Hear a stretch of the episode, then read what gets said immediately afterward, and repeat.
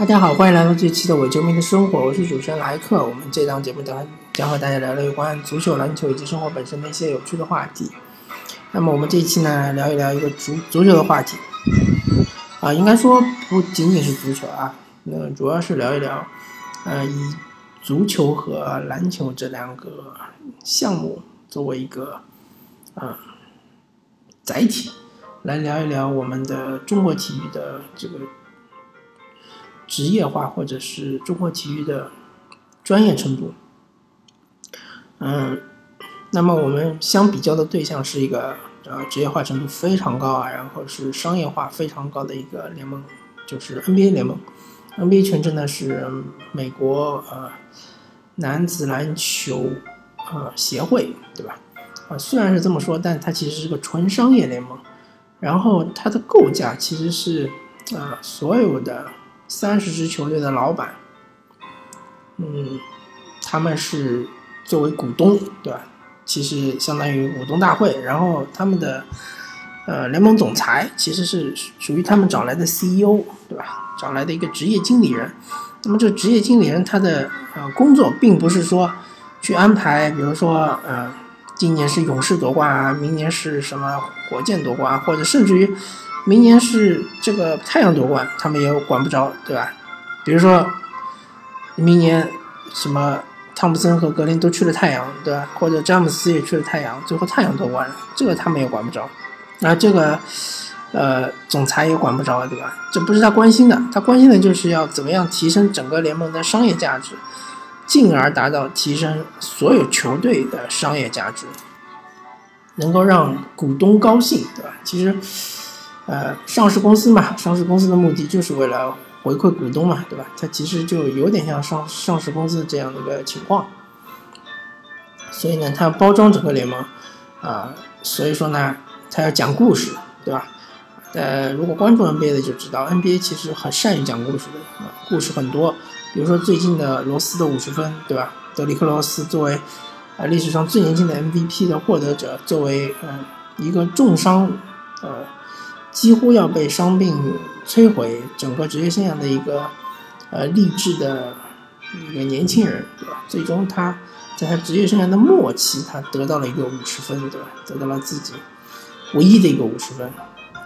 当然不是说以后就没机会了，但是我个人觉得他可能是他整个职业生涯唯一的五十分，这个机遇是可遇不可求的。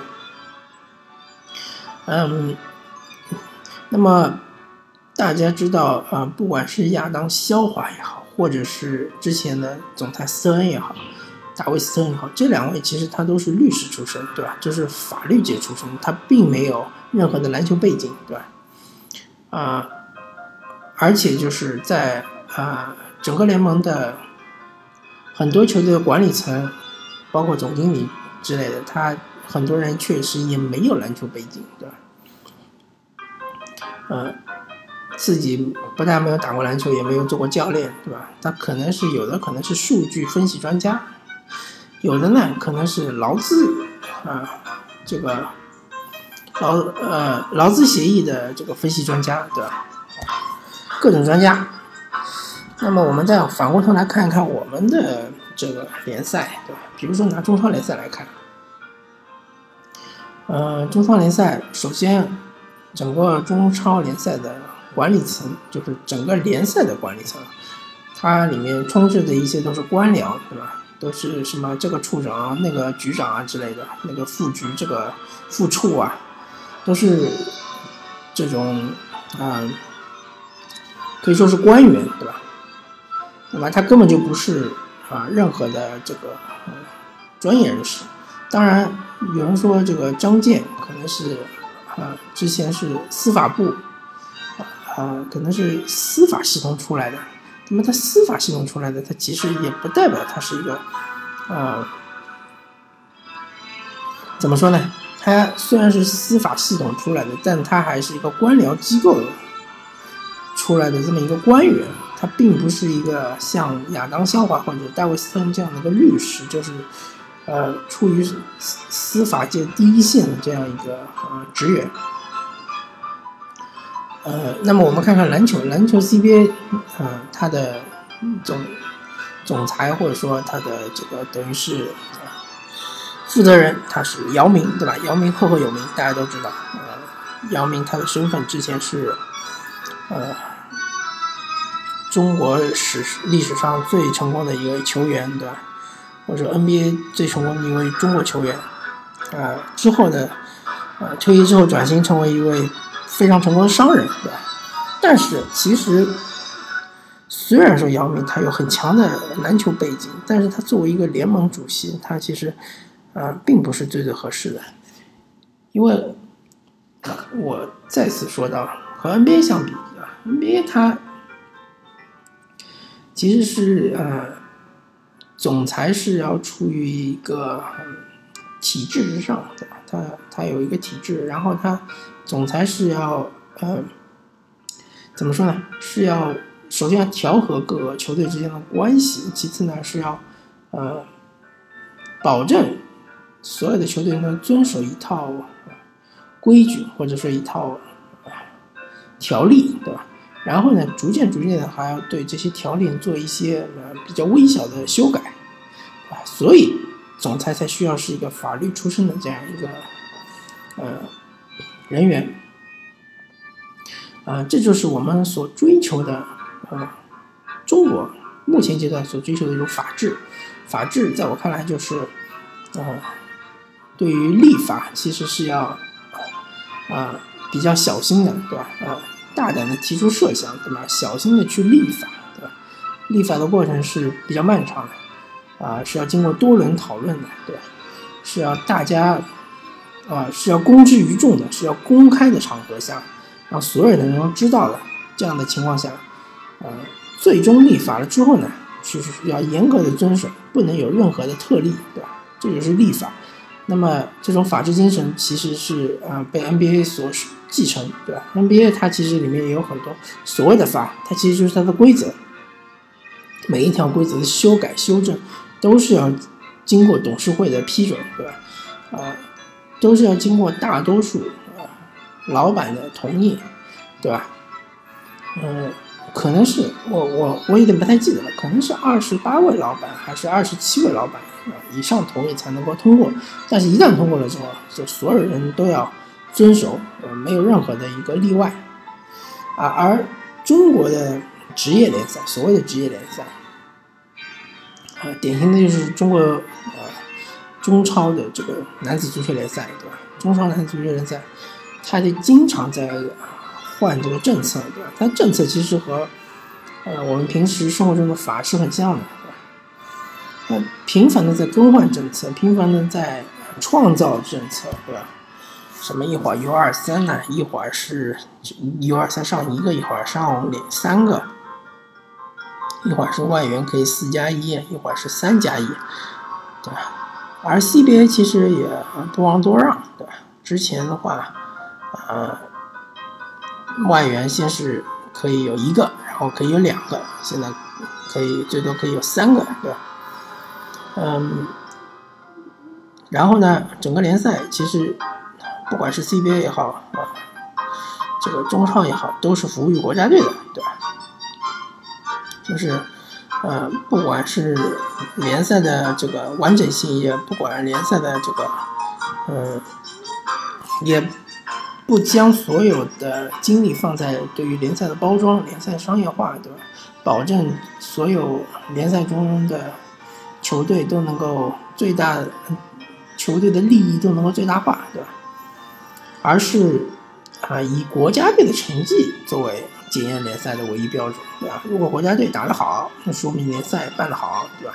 国家队踢得不好或者打得不好，说明这个联赛是有问题的，联赛是。不能持续的，对吧？呃，所以说呢，其实是我们的联赛，不管是 CBA 也好，是中超也好，是其实是啊非常的不法治的，对吧？它其实就是规则不断的修改，呃，而且就是呃真正是就是也不是所有人都遵守的，而且大家都是在想办法找空子钻钻空子，对吧？想办法规避规则，对吧？而不是。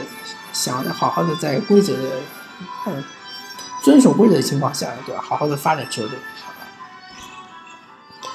所以说呢，嗯，这可能就是说我们的啊职业联赛它发展的一个掣肘，一个瓶颈。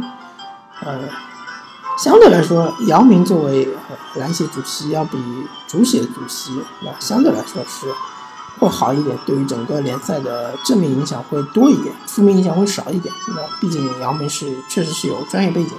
但是他的这个专业背景，我个人认为还不是特别适合于主席这个位置。嗯，因为我个人还是觉得主席呢，他其实是应该是有法律背景，对吧？应该是要呃应对的是一系列的规则、规则的修订和制定，然后一系列的这种呃处罚，对吧？奖惩、奖惩机制。奖励好像比较少一点，但处罚比较多一点。那么你处罚的依据是什么，对吧？你处罚的量刑是怎么样子的，对吧？你要考虑多方面，首先要考虑这个是否遵守规则，其次是要考虑整个联赛的形象，对吧？还有就是整个联赛的这个商业价值，对吧？